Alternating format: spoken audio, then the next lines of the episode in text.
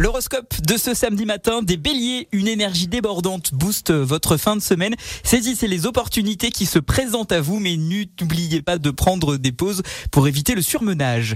Les taureaux, la patience est la clé de votre semaine. Des retards peuvent survenir. Gémeaux, la communication est votre allié. Oui, même le samedi. Exprimez-vous clairement pour éviter les malentendus. Cancer, une intuition est forte cette semaine.